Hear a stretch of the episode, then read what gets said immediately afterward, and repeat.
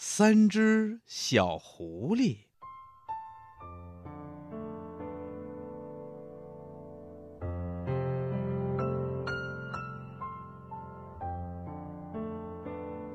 有三只小狐狸在雪地上寻找食物，它们的肚子啊，饿极了。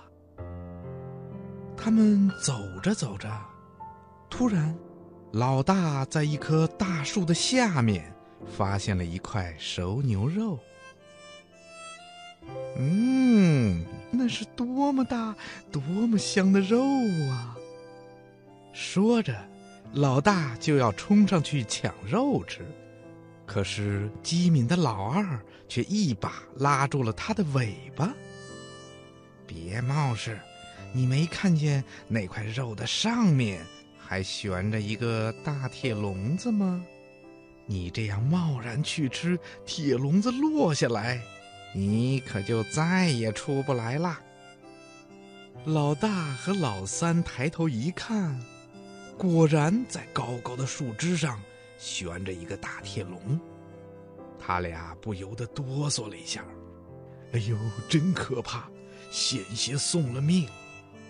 说着呀，老大和老三垂头丧气的扭头就走，结果又被老二拉住了尾巴。哎，老二，你不走还想送死吗？难道你看不出来这是猎人设的圈套吗？老二冷笑了一声说：“嘿嘿，我当然知道，正因为我已经知道这是个圈套。”我才决定不那么轻易的放过这么一个好机会的。看着满山的大雪，老三饥饿的肚子咕咕的直叫。二哥，你还是别乱费心了。既然是个圈套，就一定有危险。咱们还是到别处找吃的吧。哼，你真是个胆小鬼！这么大的雪，上哪儿找吃的呀？老二盯着那块肉，半天都没动一下。老大瞪大了眼睛问：“冒一次险？”“对，冒一次险。”老二舔着嘴唇，开始围着那块牛肉转起来。他仔细地观察着这块牛肉和树上的铁笼，研究着牛肉和铁笼到底有什么关系。结果他发现了控制铁笼的绳子，结结实实地拴在树干上。于是他开始十分小心地朝那块牛肉走过去。他每迈出半步啊，都要朝上面的铁笼望一眼。试探着把下一只脚迈出去，终于他走到了牛肉的跟前。聪明的老二轻轻地叼起牛肉，又慢慢的按着原路退了回来。头上那个危险的铁笼始终静静地悬在上面，一动也没动。呃，成功了！老大和老三欢呼着冲过来，和老二一起分享着极香极香的牛肉。这一天呐，三只小狐狸吃的饱饱的，早早的回了家。一边走，老二一边得意地说：“哼，就这点小花招也敢来骗我，这简直就是专门给我们送来的美餐呐！”老大爷说：“呃，没错，没错，再聪明的猎人也斗不过好狐狸。”老三虽然也吃得饱饱的，可是啊，他却一直也高兴不起来。老大和老二都笑他没胆量、没智慧，老三呢，却只顾走，也不反驳。哎，明天我们吃什么呢？第二天，三只小狐狸又出来找吃的了。他们又来到了这里。雪依然那么厚，铁笼也依然悬在上面，而下面的牛肉又添了许多，老远就能闻到香味了。老大和老二已经迫不及待地朝牛肉冲过去，老三却警惕地站在雪地上，观察着那块牛肉和铁笼。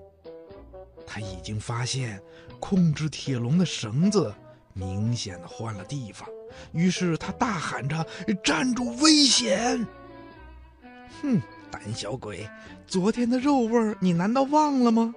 今天的牛肉比昨天还多，我们吃不完还可以带回去，省得天天饿肚子。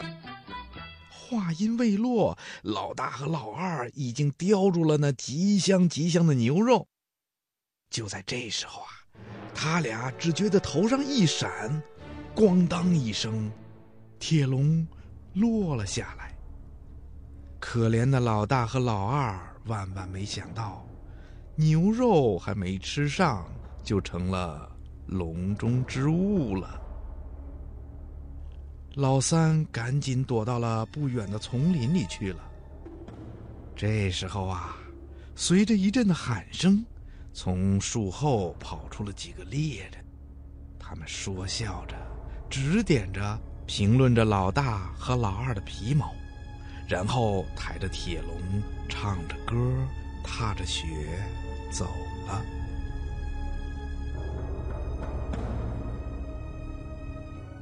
孤独的老三看着被捉走的兄弟，心里难过极了。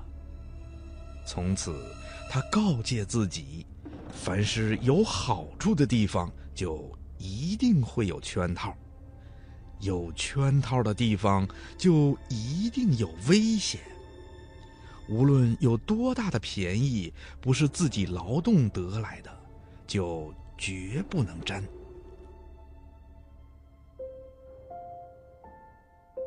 狐狸老三默默地离开了这里。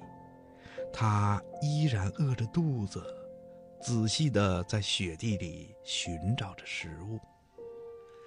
他最大的愿望就是能发现一只野兔，或者一只田鼠什么的。即使是跑得飞快的，只要拼命的去追，总会有成功的希望的。只有这样得来的食物，才是最可靠的，吃起来也会。最放心。天上又开始落雪了，广阔平坦的原野上，只留下一个孤独的小黑点儿，慢慢的消失在茫茫的雪中。